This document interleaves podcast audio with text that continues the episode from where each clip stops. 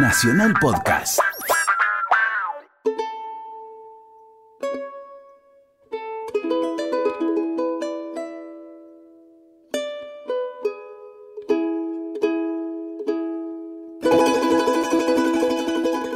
Muy buenas tardes, qué gusto estar aquí en el aire de Radio Nacional, la radio de todos, haciendo argentinos esta idea que trata de transitar el país desde los argentinos que logran hacerlo, que siguen haciéndolo y que permiten que seamos lo que somos, que no es poca cosa.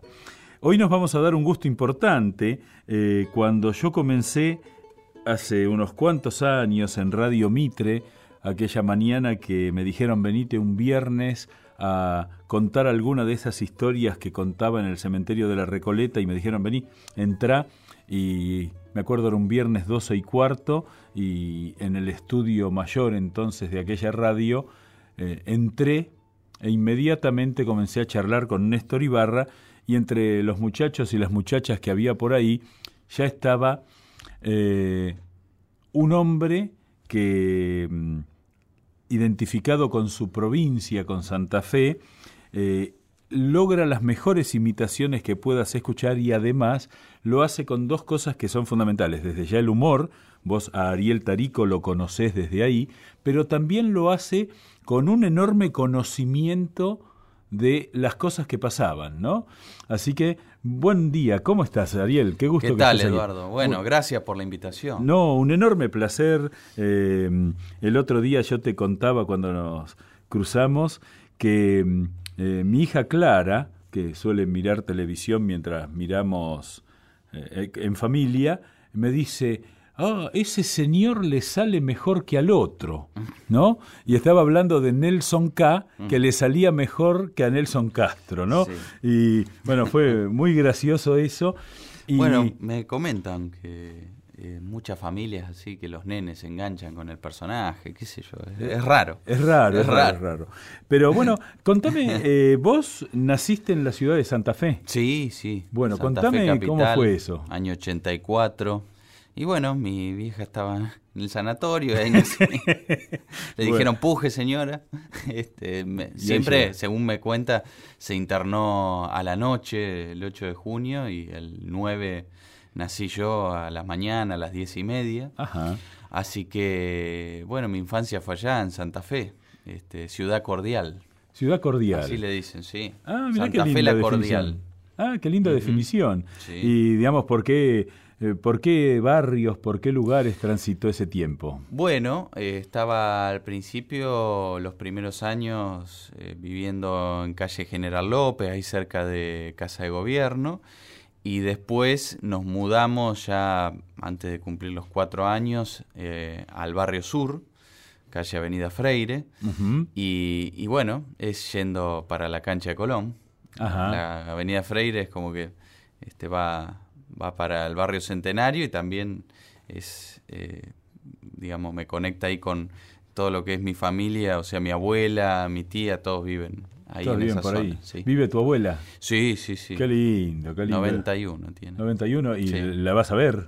Sí, sí, sí, sí, las veces que puedo siempre estoy para las fiestas o, o siempre que engancho algún fin de semana largo, eh, por ahí me voy y bueno, este ahora estamos igual en contacto con eh, el WhatsApp, la videollamada, esas cosas, es, como que ya cortan mucho las la distancias, ¿no? Y bueno, ¿y eh, eh, estudiaste en una escuela pública? Mira, yo empecé en la Dante Alighieri, hice preescolar y primero, segundo y tercer grado ahí, escuela bilingüe, o sea que desde chico que estudié italiano y ah, después eh, tuve cuarto, quinto y sexto en la escuela Beleno, que sí es una escuela pública. Y después en séptimo volví a la Dante ya para hacer la secundaria. Y sí, terminé la secundaria ahí, perito en técnicas bancarias impositivas. No me pidas hacer un asiento, nada de, balance y eso, porque... no conocí ese detalle, yo soy perito mercantil, como era en esa época, así que... Pero siempre me costó la matemática, siempre en la primaria me ayuda, y en secundaria me ayudaba mi tía, que es contadora, para resolver los problemas, todo eso, siempre fui como muy de madera para las matemáticas, pero Pero tuve buenos maestros y buenos profesores. Eh, o sea, recuerdo con mucho cariño eso, que, que tuve maestros y profesores sobre todo que nos hacían pensar, debatir. Eh, así que estoy muy agradecido a, esa educación. Y contame eh, en esos tiempos cómo, cómo era la vida, mm. la vida social, ¿no? Porque uno que eh, yo soy porteño, he nacido aquí y me llama la atención que ahora que vivo en Caballito, en un barrio de casas bajas, en unos pasajes, es la primera vez que me saludo con los vecinos. Porque antes vivía en un edificio en Palermo y uno no saludaba. ¿Cómo, es la vida en una ciudad como Santa Fe? Bueno, yo vivía en una especie de PH, era como un pasillo largo con varias casas, entonces claro, este, estaba... Eh, Doña Carmen, Doña Orlinda, o sea, era todo así, el trato era, eh, éramos como una familia. Y la última vez que estuve hace un año en Montevideo, vos sabés que caminando por la ciudad y, yendo al parque a llevar a mis hijos ahí, recordé un poco como esa infancia en Santa Fe. Me hizo acordar mucho esa Santa Fe de los 80, eh, esos parques de juegos, digamos, ese estilo de, eh, de vida así como este, muy, muy cordial, como te digo el nombre, ¿no? Mira qué lindo. Eh, yo tengo un arquitecto amigo que dice que Montevideo es Buenos Aires en 1960. Claro, bueno. Entonces esto que vos decís va en la misma línea. Sí, sí, bueno. sí, totalmente. Me hizo acordar mucho, mucho a eso, ¿no? Eh, y era una ciudad donde, donde bueno, este, tenía sus problemas y sus cosas, pero eh, siempre todo el mundo dice, bueno, la tranquilidad de saber que a las doce y media, una, ya cierra el comercio, hasta las cuatro de la tarde se duerme la siesta. ¿Eso sigue siendo así? Sí, sí, sigue siendo así, digamos. Este, como que a la una de la tarde se para todo y bueno, se para para comer, dormir la siesta y después retomar más tarde. Y bueno, mi viejo laburaba en el comercio, en, en una zapatería y también se levantaba muy temprano hasta el mediodía, que venía, comía a casa, dormía a las 7 y después a las 4 volvía, volvía y, seguía hasta las 8 o 9 de la noche. ¿Y vos de ese tiempo recordás eh, escuchar radio, ver televisión? ¿Cómo, empieza a ser tu aproximación a los medios de comunicación? Sí, tengo una infancia donde recuerdo... Eh, ver mesa de noticias, ver bocanitos de Artaza, ver a Abadía, entonces, es como que siempre estaba presente ahí los medios, los programas y, en mi familia siempre identificábamos al que hacía humor. Ajá. ¿Viste? qué sé yo, a Paolo el Roquero, el profesor Lambetain, siempre decíamos el que estaba haciendo humor era como un amigo de la casa. Qué lindo. Y, en mi casa se escuchaba, bueno, LT9 o LT10. LT9 es una radio ya también de 90 años, LTD tiene 80 y pico, o sea, es como son radios de, mucha tradición. LT10 es la radio de la universidad, que fue la radio en la cual empecé después, y LT9 es la, como la primera emisora privada del interior del país. Claro. ¿Y cómo, digamos, cuándo empezaste a sentir eh, porque estás hablando de esta suerte de cruce entre lo que es el medio de comunicación y lo que es el humor. ¿Cuándo empezaste a sentir que por ahí podía darse algo vinculado a tu futuro? Bueno, al principio yo quería ser dibujante, me copaba más eh, las caricaturas, o sea, copiar historietas de Fontana Rosa, o sea, empezaba por ahí todo, todo ah, esto. O sea, era de chico, me acuerdo que eh, veía las historietas Buggy el Aceitoso, Inodoro Pereira, y había un personaje también que eh, lo dibujó poco tiempo Fontana Rosa, que se, llamaba Sperman, que era ah, como una parodia de Superman y que hablaba del tema de, bueno, de los niños de probeta, de la fertilización, hablaba mucho de eso la, historieta. Y, bueno, y, yo preguntaba, o sea, preguntaba mucho sobre lo que leía, ¿viste? es como que de golpe tuve lecturas así de, grande, mi tía me regalaba la revista Humor y entonces eh, empezaba ahí a, identificar a, algunos políticos de, acuerdo a, los dibujos. Claro, porque Humor ahí vos tenías... Eh, digamos, lo que era la parte, si querés, graciosa, pero con una inserción en la realidad brutal, que incluso trataba algunos temas. Sí, además era como una revista mixta, porque tenía eh, notas periodísticas serias, o sea, chistes, este, reportajes. Sí, sí, sí. Entonces mezclaba todo. Pues sabés que para mí fue una transición. Yo cuando era chico, 12, 13 años, empecé a comprar Tía Vicenta, que era la mítica revista la que, Andrú. la. Y después, bueno, en un momento dado, tía Vicenta fue como cayendo en cierta decadencia y vino a reemplazarla humor, que es muy interesante hacer la comparación, no, no reemplazarla, pero como que ocupó un lugar. Claro, bueno, sí, tía Vicenta en, en el 66 la clausura Onganía, este, por el dibujo de la morsa y... Mira vos, la morsa. La morsa, sí. Y, y después tuvo como un periodo donde en los 70 llegó Satiricón con Oscar Blota y Casioli. Después tuvo una vuelta eh, Tía Vicenta en los 70, pero ya, ya no era no con esa potencia, claro. Además, Tía Vicenta era como muy de los 60, muy ese estilo de humor de experimentación. Y ya Satiricón y Humor venían como un, con una bajada más periodística, como una cosa mucho más, más ácida. Y, y sí, Humor tuvo, tuvo al principio como esa etapa eh, que obviamente estaba bajo la dictadura.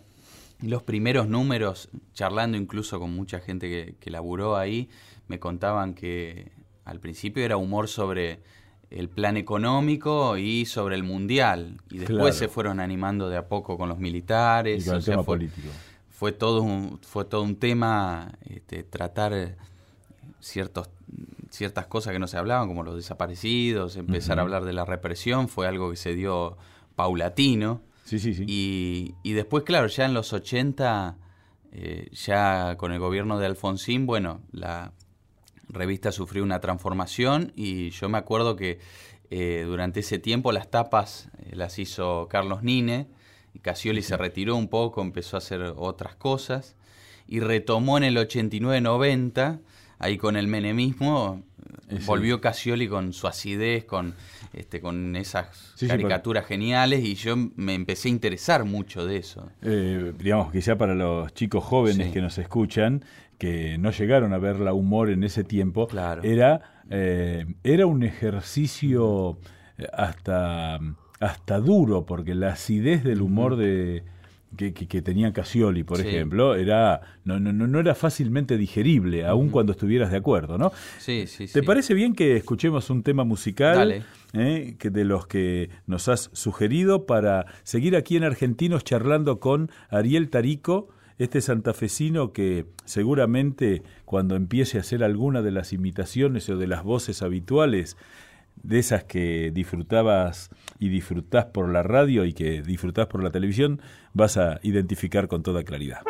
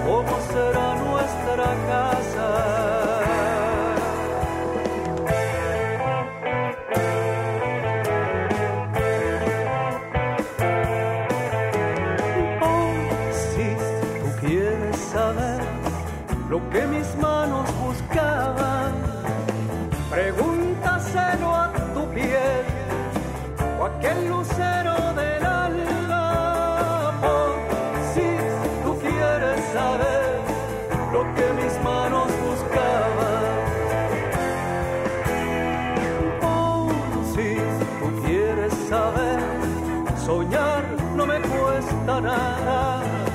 Y soñando soy feliz cuando se me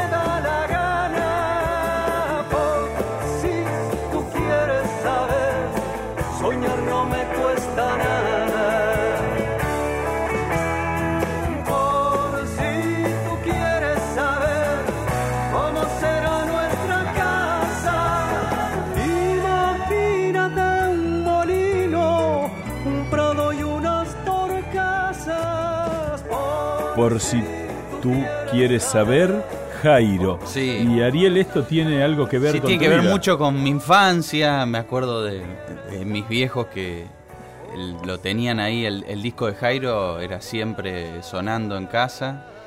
Y, y bueno, mi papá compraba al lado de la zapatería ahí de Juliet. Había un local que se llamaba Todo Musiquita. Donde estaban los discos y los cassettes. Claro. Y, bueno, Jairo era como, es como parte de la música de, de mi infancia. Y contame una cosa, eh, porque la provincia de Santa Fe Sí. tiene esa particularidad de eh, esa pica, por decirlo de alguna manera, Sí. entre el norte y el sur, Sí, sí, ¿no? entre Santa Fe y Rosario. Y, mm, eh, digamos, los rosarinos que deben ser gente pendenciera, porque de pronto también se llevan mal con los cordobeses, con los porteños. Eh, vos me estás hablando ahora de Jairo, un cordobés. Eh, la música en el interior. ¿tiene algo de geográfica? ¿Tiene algo de eh, buscar más o simplemente se da por el gusto? Bueno, hay un, hay un estilo por ahí de cumbia, que yo también elegí ahora los palmeras para que pasemos, sí, porque Hay, hay como una especie de, de cadencia, o hay como un estilo. Y, y bueno, eh, el, el hecho de, de estar en, en Santa Fe es como que siempre tuvimos predilección por folclore, Ajá. eh, o sea, te puedo nombrar a un Orlando Veracruz, o sea, gente que son referentes a nivel nacional. Sí, sí, claro. Y está el Festival del Agua y el Canto. Es decir, hay, hay cosas este, muy de muy de allá de, de Santa Fe. Bueno, Rosario tenés este, Baglietto, tenés ya otra movida. Sí, sí, una movida más ciudadana. de Sí, sí, sí, sí, sí. Pero, pero sí yo de, de lo que me acuerdo es de, de una casa donde se escuchaba de todo. De todo, Sí. de todo. Y terminás el secundario y ¿qué es lo que decidís hacer? Bueno, ya venía trabajando en radio, haciendo ¿Ah, algunas sí? cosas. Sí, sí, sí. Ya a los 14 estaba en LT10 haciendo personajes, eh, políticos y periodistas locales. Ajá. Eh, ya había empezado ahí. ¿Recordás cuál fue la primera imitación? Sí, sí, sí, un periodista que se llama Rogelio Alanís, que trabaja... Sí, claro, gran amigo, LT10. historiador. Claro, bueno, que tiene una voz así, esto que aquello. Bueno, que trabaja todos los domingos en el tiene un programa muy mañana que habla de, de política, de tango, pasa este, alguna- algunos temas de recuerdo, esto que aquello, y bueno, y que tiene investigaciones sobre lo que fue el radicalismo, el peronismo, que aquello. Y ese fue el primer personaje que hice. Oh, pero qué bueno. me- Primero lo hacía por teléfono, era como más creíble la voz, porque tiene como una voz muy nasal, entonces Sí, sí. el teléfono siempre para hacer un personaje es como que ahí eh, te, te lo perfecciona más. Te lo perfecciona. Y entonces salía por teléfono desde la producción, imitando, y, y bueno, fue eso como el debut mío Ahora, en los medios de Santa Fe. eh, lo que a mí siempre me impresionó Sí. desde aquellos primeros días que yo llegaba un rato antes y vos hacías algunas eh, participaciones en el, en el programa, eh, era el programa de Néstor Ibarra en Radio Mitre, Sí. Ahí a mí lo que me llamaba la atención, que alguna vez lo hemos charlado, es que vos no solo caracterizás al personaje, que eh, lo haces muy bien, sino que además le das un contenido, porque es muy interesante, vos la mayoría de lo que haces lo haces en forma espontánea, ¿no? Di- Claro, sí. Digamos, no es que tenés un guion y eh, protagonizás una obra de radioteatro o de teatro en la televisión, sino que eh, improvisás y pescás, digamos, la beta exacta del personaje, cómo piensa, en lo ideológico, qué, en qué está en ese momento. Sí, sí. Eh, le- ¿Lees muchos diarios, escuchás muchas noticias? ¿Cómo es la Sí, cosa? Hoy, hoy en día es mucho más fácil informarse porque ya con las redes la, la información circula todo el tiempo. Es decir, hoy ya eh, prendo el celular y ya en Twitter ya ahí tenés casi todo. Es decir, Claro. ya hoy en día la- las páginas web ya se están, eh, digamos, redireccionando todo el contenido para lo que es las redes. Claro. Entonces es como que ya tenía el ejercicio de antes de sí, leer los diarios, de estar, de estar informado, algo que, que siempre fue eh, como parte de, de- de mi laburo, algo que ya lo tenía incorporado. Claro, porque, digamos, eh, en lo tuyo hay mucho periodismo. Sí, Eh, hay como una mezcla, un- Claro, claro, una hay- mixtura. Quizás como habían empezado en su momento Ginsburg, Abre- Abrevaya, habían empezado así, o sea, agarraban las noticias y sobre eso laburaban. Había un programa que hacían ellos en Radio Belgrano que se llamaba En Ayuna, que iba a las 9 de la mañana, que creo duraba una hora. Sí, sí. Y era justamente eso, con, eh, con las noticias mezclarlas un poco con humor. Y bueno, se trata un poco de eso. Quizá lo más difícil, como vos decís, es captar al personaje de la psicología, o sea, y ir, ir también eh, siguiéndolo, porque no es lo mismo por ahí el, el Moyano del 2008 que el Moyano que habla ahora. Claro. O sea, ni en, ni en la voz, ni en tampoco en cómo piensa o en las cosas que dice. Sí, sí, hay algunos personajes que tenés Van que estar- mutando. es tenés decir, personajes sí, que tiempo. mutan al- bueno, todo el tiempo. Todos vamos mutando. Sí, sí. Y digamos vos, bueno, eh, cuando eh, terminaste el secundario y estudiaste, Locución. Sí, Locución. Sí, sí, ahí ingresé en el Instituto Superior número 12, que es adherido al ISER en Santa Fe. Bueno, era un, un examen eliminatorio, éramos casi ochenta y pico Wow. en el examen y quedamos 20. Ujú. Eh, me acuerdo que vino un, un foniatra del Teatro Colón a, a la prueba, todo, o sea, fue como un examen que era muy estricto y había que leer un texto, te filmaban, o sea, era este, bien, o sea, bien minucioso. sí, sí, sí. Y, y fue esto en el año 2002, ahí ingresé a estudiar locución y bueno, después ya cuando me vine a Buenos Aires la terminé en Éter. Lo terminaste en Sí. Éter. ¿Y por qué te viniste a Buenos Aires? ¿Qué fue lo que te atrajo de Buenos Aires?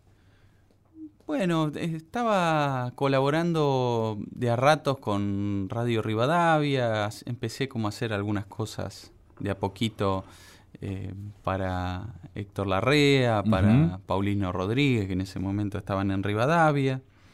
Eh, fue como algo que se dio de a poco. Es decir, al principio tenía a mi- tía Ita que vivía ahí en Floresta, que me recibía en su casa, entonces de esa forma yo me tomaba el 92 y- o el 5 para llegar hasta el centro.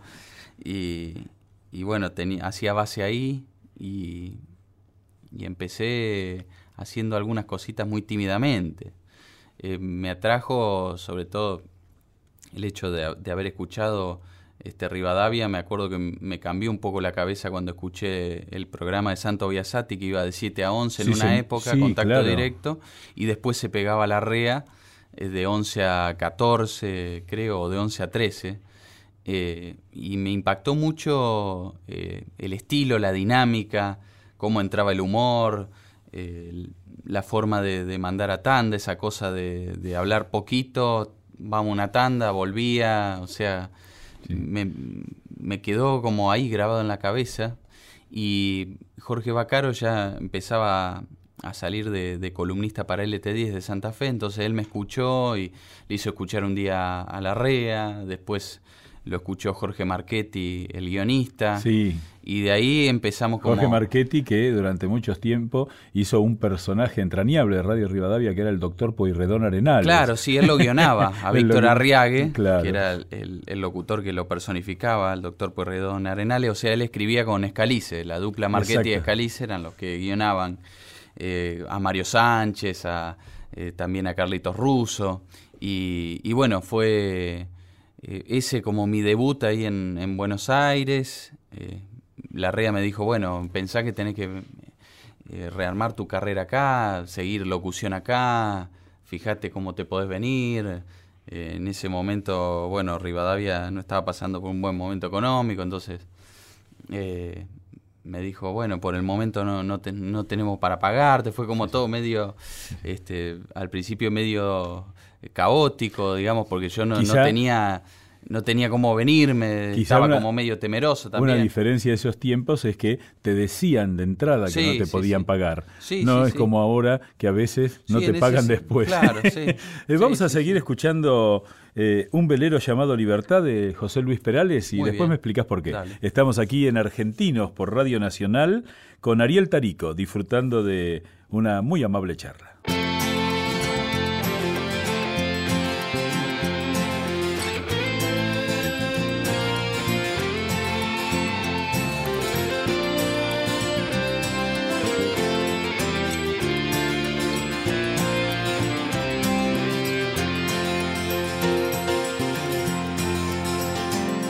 Se fue, tomó sus cosas y se puso a navegar.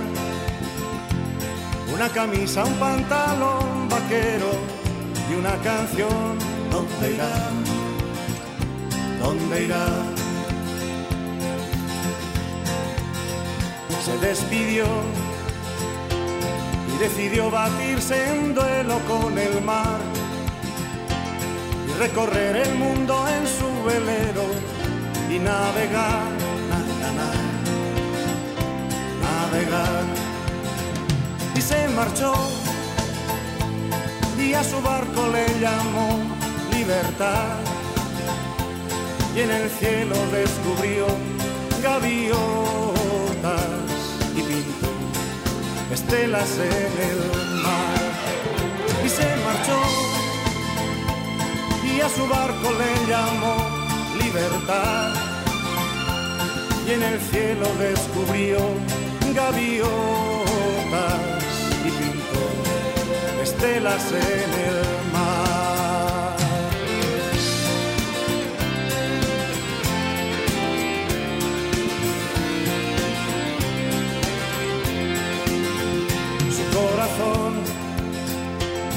buscó una forma diferente de vivir.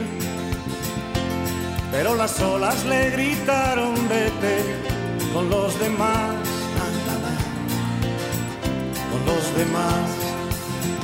Y se durmió y la noche le gritó, ¿dónde vas? Y en sus sueños dibujó gaviotas y pensó, hoy debo regresar. Y regresó y una voz le preguntó, ¿cómo estás? Y al mirarla descubrió unos ojos azules como el mar.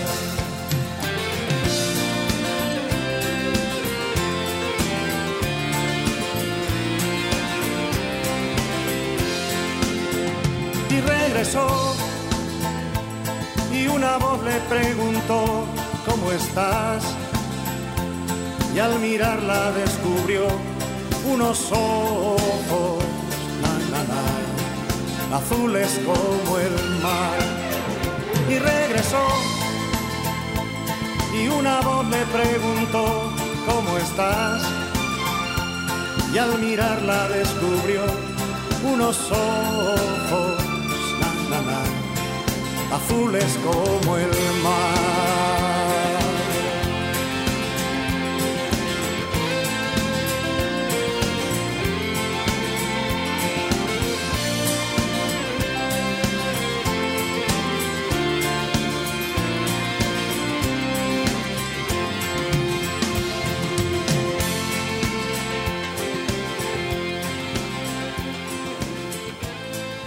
Estás escuchando Argentinos, estás escuchando Nacional. En Nacional, Argentinos, con Eduardo Lázari. Y seguimos aquí en esta tarde de domingo. Eh, quizá nos estés escuchando bajo el sol, bajo la lluvia, bajo la nieve. Y estamos con Ariel Tarico recorriendo un poco su trayectoria. Eh, esta trayectoria que hace... Hay, hay momentos en que tu humor pero también tu reflexión periodística y eh, ahora con este enorme avance que has hecho de, de hacer eh, teleteatro, porque yo creo que mm, para encontrarle una definición sería así, eh, a veces contribuye lo tuyo a hacer más livianos momentos que no lo son.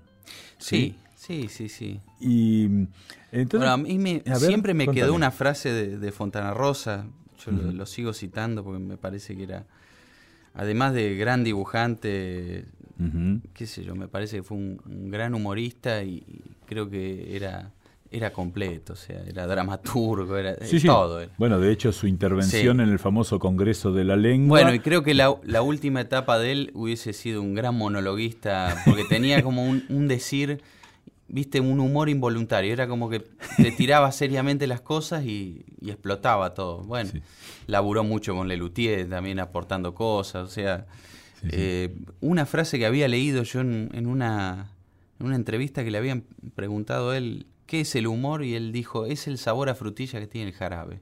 Y me pareció la, mejor definición. Qué bueno, qué bueno. me parece que es una gran definición, es como...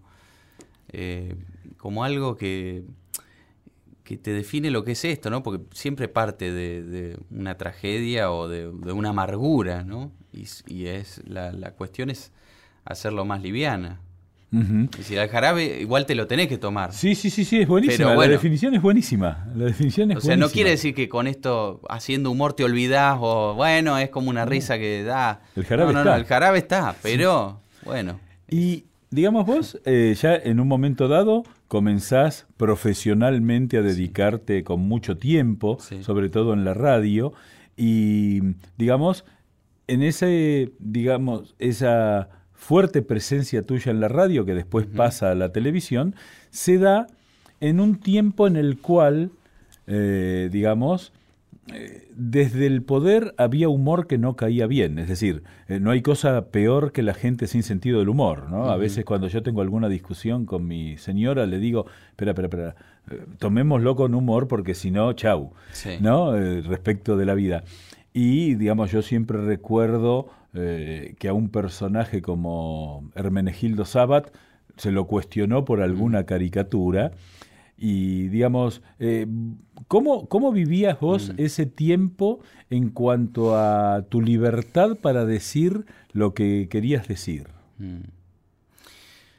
Mira, me parece que siempre la caricatura es como, es como la piedra en el zapato, siempre incomoda.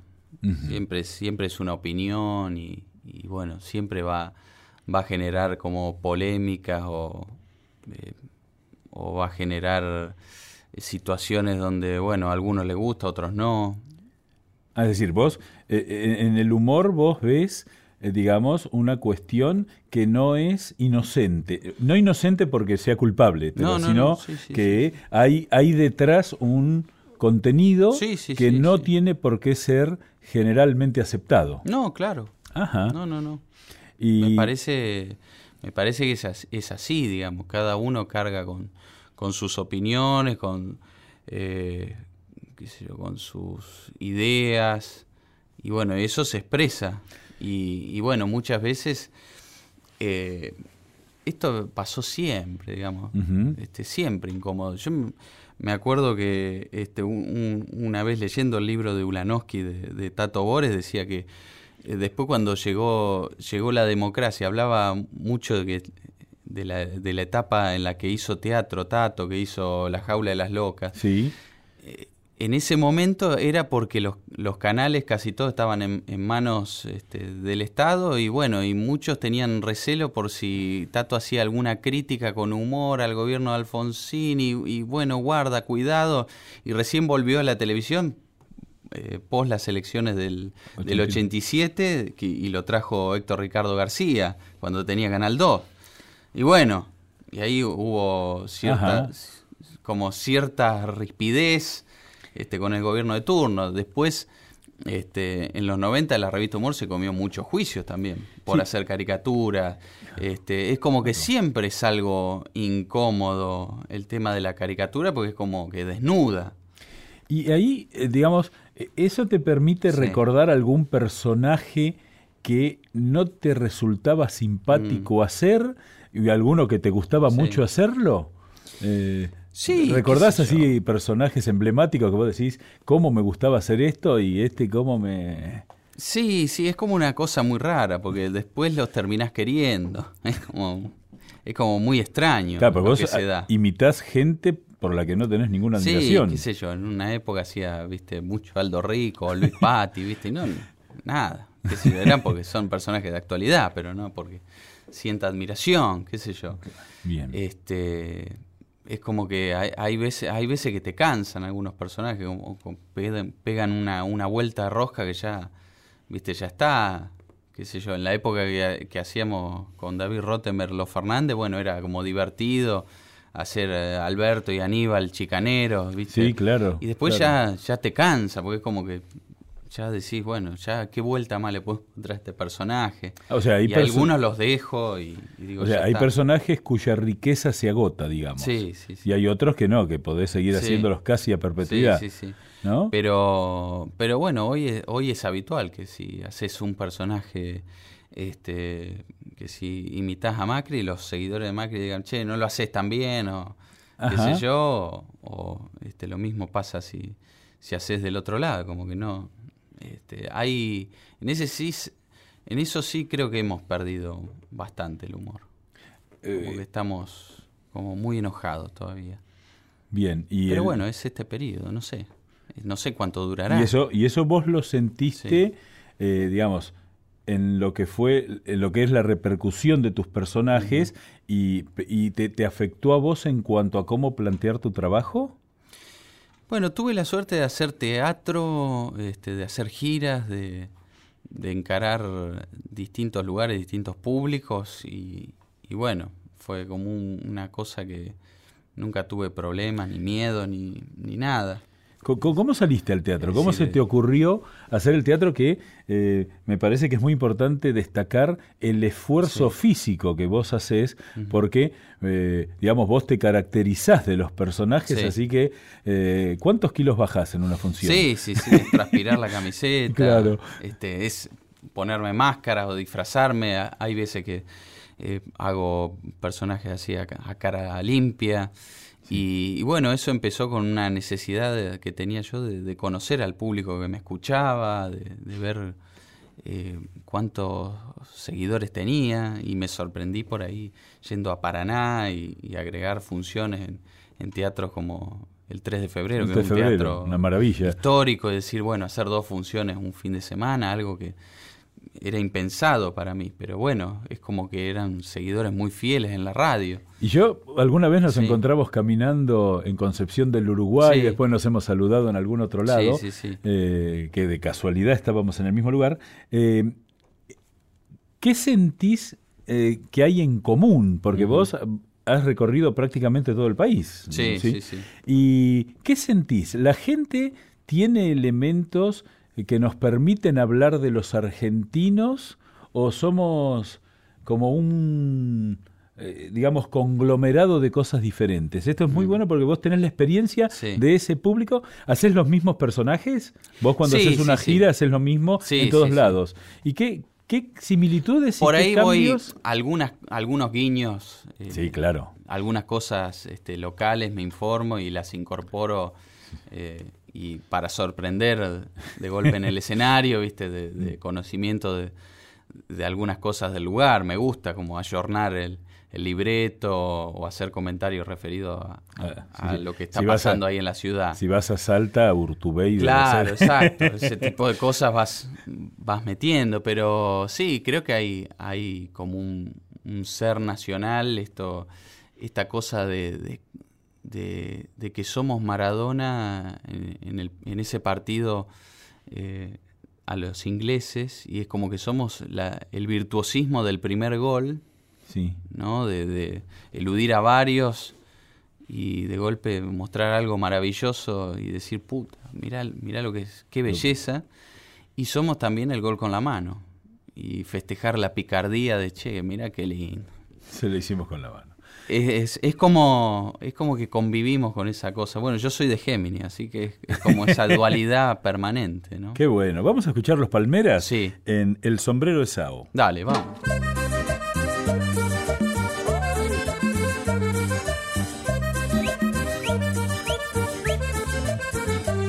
Esa velada yo le regalaré para su santo un sombrero de sao.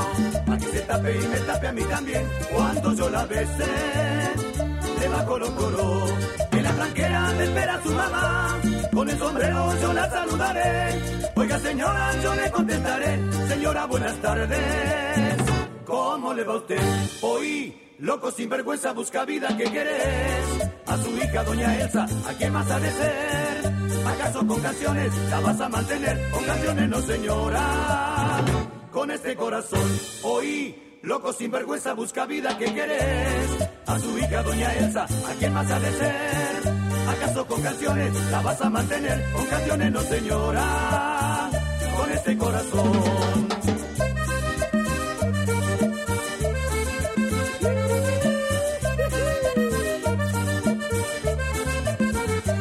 Esa pelada yo le regalaré para su santo un sombrero de sao, a que se tape y me tape a mí también cuando yo la bese.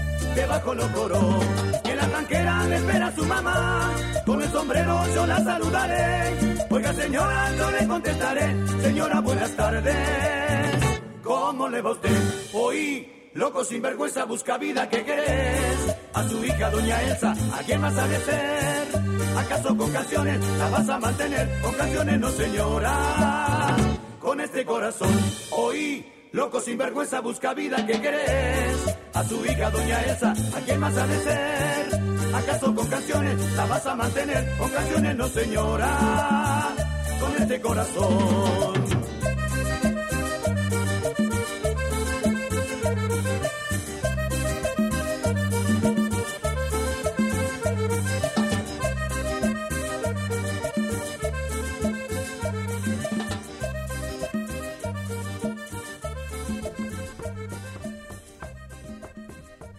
Seguimos aquí, hemos escuchado los Palmeras. Eh, Tiene una versión también de La Bestia Pop del Indio Solari. ¿Sí? También muy buena. Sí, hacen. Por ahí tienen temas propios y también hacen versiones de, de otros temas con el estilo de ellos, con el acordeón ese de Marcos Camino. Bueno, y, y la voz de el cabezón de Eika, que es, es algo único. Es una voz también inimitable, ¿viste? Que es una voz rara. Y, Una no, voz gitana, ¿viste? Sí, sí, sí, Sí, Bueno, es increíble como... Esto es Santa Fe puro. sí, sí. sí. Este es Sí, este es el sonido de Santa Fe. Este es el sonido de Santa Fe. Y contame, ¿cómo fue, digamos, eh, es muy lindo eso que contaste que quisiste saber quién estaba del otro lado. Claro, sí, Porque sí, la sí. radio tiene la magia de que vos te imaginás. Sí, sí, sí. Quienes nos escuchan nos imaginan a nosotros y nosotros nos imaginamos a los que nos Claro, escuchan. y al principio tenía todo esto de, de la magia de saber, eh, qué sé yo, de, de- de ver a ver cómo van a reaccionar ante un chiste, una caricatura, el, el hecho de, de mostrarme. Tenía Ajá. todo eso. Para mí, o sea, para mí de, de- de pensar de cero algo que había hecho muy puntualmente por ahí en algunas presentaciones en Santa Fe, en algún que otro festival, muy tímidamente con un micrófono y por ahí con una peluca, algo básico. O sea, yo tenía que empezar de cero a armarme, porque Claro. era Tarico el de la radio, el de las voces. Y también para el público que era, iban y no sabían con qué se iban a encontrar. Claro, claro. Porque claro. decían que nos sentamos y escuchamos, ¿cómo, ¿cómo va a ser esto? Entonces, bueno, ahí me junté con Lucas Rodríguez, que es un gran caracterizador, eh, que empezamos a laburar el hecho de las máscaras, que no es hacerte una careta, es primero te tienen que sacar un molde entero de tu cabeza hasta el cuello, eh, eso se se hace como un yeso, Sí, sí. Y, y sobre tu cabeza en yeso van, van armando los rasgos de otro, porque así te tiene que quedar perfecto. Es decir, Claro.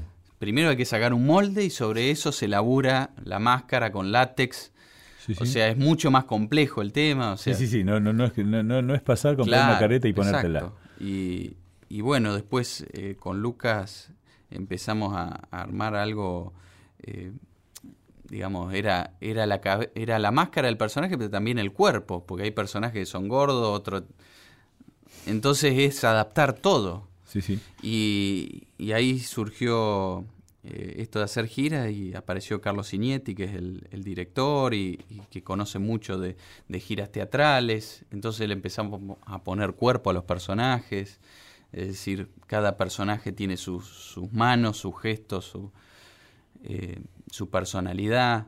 Hay que plantarlo sobre el escenario. Entonces fue una construcción que fue de a poco, fue como la- un ladrillito arriba de otro y, y bueno, fue de a poco, fue algo que eh, no, no lo, digamos, no, no lo tenía tan claro de entrada. Y ese contacto Sí. con la gente, eh, ¿cómo resultó? Es decir, ¿lo esperabas como se dio? ¿Te sorprendió? Bueno, me sorprendió, sí, al principio mucho la, la convocatoria. Es decir, es como que se me juntaron, viste, hace 10 años estrené Cazuela de Taricos, que fue el primer show en, en Ate Casa España de Santa Fe, que era, era el antiguo Cine Colón, que lo remodelaron. Y presenté ahí la obra, que lo hice con Marcela Giorgi. Y, y bueno, y fue como una sorpresa porque era el público que me escuchaba en LT10, más el público que me empezó a escuchar en, en Mitre con, eh, con Néstor Ibarra, con Lalomir, con Beto Casela, con Magdalena Ruiz Guiñazú, con Daddy Brieva. Entonces como que se me juntó todo ese público de, de años que me, me quería ver. Y bueno, fue como algo eh, muy fuerte. Me acuerdo que vino incluso Miguel del Cela a verme, después nos juntamos así y me, me dio un par de indicaciones, me dijo, bueno, tenés que mejorar esto, lo otro. Eh, fue como Wow. algo que no esperaba. Y después, bueno, vino la calle Corrientes, ahí el off, en, El off. en Liberarte. Sí, claro. Y después estuvimos en, en La Casona, después hicimos funciones en el Multiteatro, en el Maipo, en el ND mucho tiempo. Y, y después las giras es algo que, que yo no tenía pensado. O sea, estuve en Tucumán y en Tierra del Fuego. Y era todo público que me seguía por la radio. Eh, Y el, pero por lo que estás contando, fue eh, sumamente grato. Sí, es decir, sí, para ambos, para el público y para vos, ese encuentro fue enriquecedor. Y, eh, y yo ap- aparecía con las máscaras siempre. ah, Porque era como una forma de cubrirme. Ajá. Después me llevó un tiempo aparecer a cara limpia. Sí, sí, sí. ah, mira qué Sí, interesante. las máscaras era como una forma de protegerme que tenía. Uy, qué bueno Sí. eso. Y digamos, eso lo seguís haciendo y te gusta hacerlo y seguirás haciéndolo. Sí, sí, sí, el teatro es como algo que, que necesito hacer. Ajá. Sí, sí, sí. Vos ahora en este momento estás haciendo radio, estás haciendo Sí, televisión y estás el- haciendo teatro. Con el rifle en Rivadavia al mediodía Sí. y después en tele con Nelson y ahora el teatro estoy eh, rearmando algo para, para estrenar acá en, en Buenos Aires. O sea, estoy en una etapa de, de reflexión más que nada. Porque bueno, ya se cumplieron 10 años de, Wow. del primer debut y, y bueno, es como que me estoy replanteando muchas cosas y Vos sabés estoy que se- replanteando también qué quiero decir, porque la base de todo es el guion. el guion, exactamente. La base de todo es qué decir, eso Bien. es Vos lo sabés que fundamental. parece mentira, pero se nos acaba el programa, se nos acaba el tiempo y eh, a mí algo que me pareció genial es que te hayas atrevido a la caricatura, al humor Mm. con el Papa, Sí. ¿no? Y que te sale espectacular. Bueno, lo que pasa que era es como que el Papa se convirtió. O Ajá, sea, no, es- no era, o sea, Bergoglio es como que no tenía tanto el carisma que tiene ahora Francisco, que tiene una forma de hablar muy particular, que dice fratelli, sorelle, buonasera, que mezcla el castellano con el italiano y parla en este cocoliche que dice a todos los argentinos que nos están escuchando, quédense sentados esperándome que quizás en el 2018, 2019, 2020 voy a volver. Recen por mí. Che, Como Ariel. Que se transformó, ¿viste? Se transformó, sí, sí, sí. Che, quiero darte las gracias por haberte venido aquí al estudio Sí. para poder charlar. Eh, seguramente otro encuentro más adelante Buenísimo. profundizaremos en otros temas y te voy a pedir más invitaciones. Así que eh, quiero despedirte con un tema que creo que te gusta mucho, pronta entrega de virus. Sí. Bueno, sí. gracias Ariel Tarico. Muchas Aquí gracias en a vos, Argentinos hemos estado con Ariel Tarico eh, charlando como siempre cómo estamos haciendo la Argentina. Recordando tu expresión, vuelvo a desear esas noches de calor, llenas de ansiedad, sofocado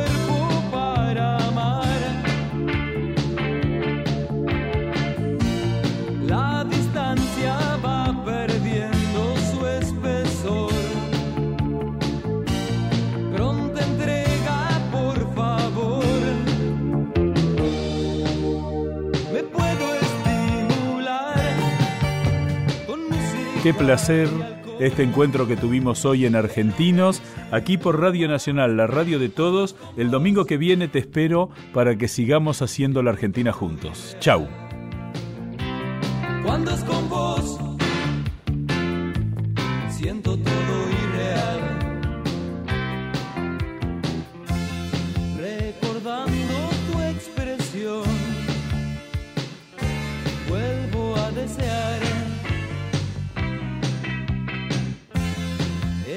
Noches de calor, llenas de ansiedad.